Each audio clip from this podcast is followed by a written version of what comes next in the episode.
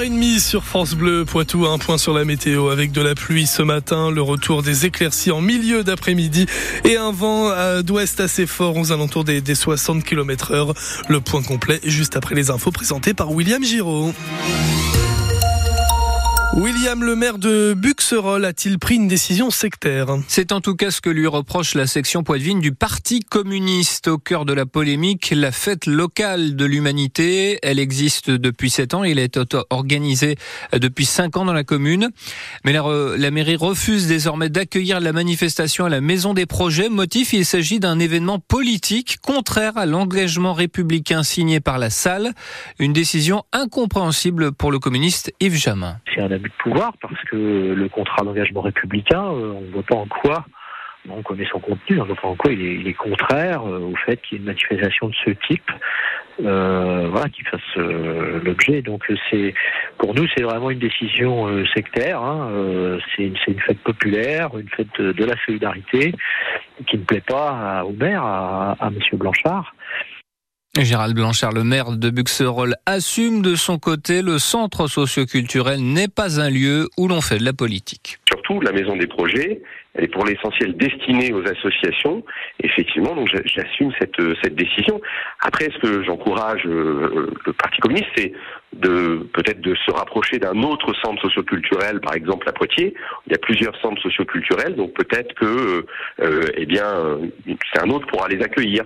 En tout cas, euh, ils ne sont pas chassés de Buxerolles, ils sont les bienvenus, mais pas dans un centre socioculturel. Propos recueillis par Vincent Hulin pour France Bleu Poitou. À Poitiers, environ 80 personnes se sont réunies hier dans le centre-ville pour demander un cessez-le-feu dans la bande de Gaza. Ils étaient 70 à Niort, toujours mobilisés autour de la même cause.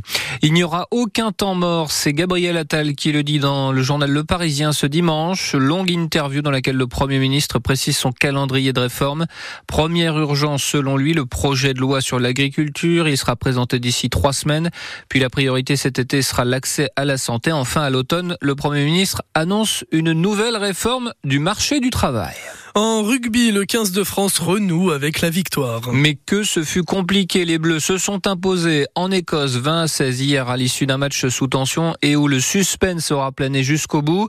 Qu'importe, les hommes de Fabien Galtier ont su redresser la tête et se relancent dans le tournoi Destination, Vincent Pellegrini. Le 15 de France est passé par toutes les émotions hier à Murrayfield jusqu'à ces très longues dernières minutes d'arbitrage vidéo qui se sont finalement conclues par la non-validation de l'essai écossais. Ce succès tricolore évite de sombrer dans la crise des Bleus qui ont su surmonter la sortie sur blessure de leur capitaine Grégory Aldrit en début de deuxième mi-temps, souligne l'ailier Louis Biel-Biarré. C'est sûr que de perdre Greg, c'est jamais facile. On connaît tous euh, son importance euh, maintenant, d'autant plus depuis qu'il a le capitana.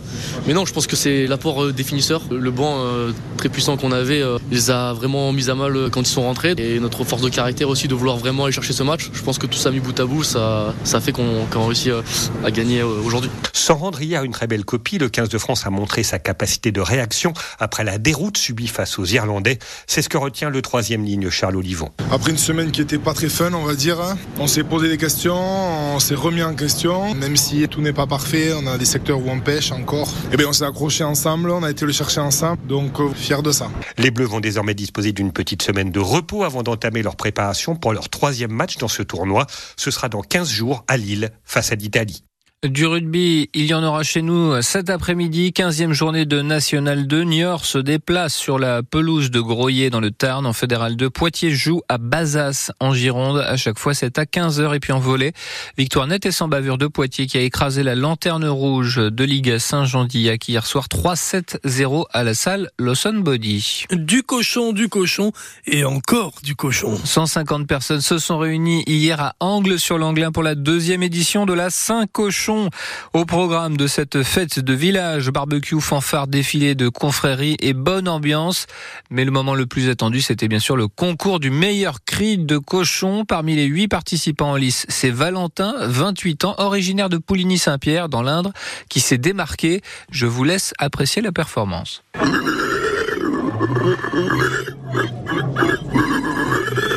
J'ai 28 ans aujourd'hui, ouais, ça fait depuis peut-être l'âge de 13-14 ans que je faisais ça en soirée pour faire rigoler les copains. C'est mon père qui me l'a appris en fait. Alors je sais pas d'où il tient ça. pour faire simple, j'habite plus dans la région, parce que j'habite en Vendée maintenant, mais je suis rentré ce week-end juste pour cette petite fête, euh, pour participer à, la petite sauterie. Et puis euh, bah, c'est les copains qui ont dit Ah, il y le cri de cochon, euh, faut que tu participes. bah j'ai gagné. voilà, on avait les amis qui, qui étaient là aussi, donc très fier d'avoir gagné ce concours.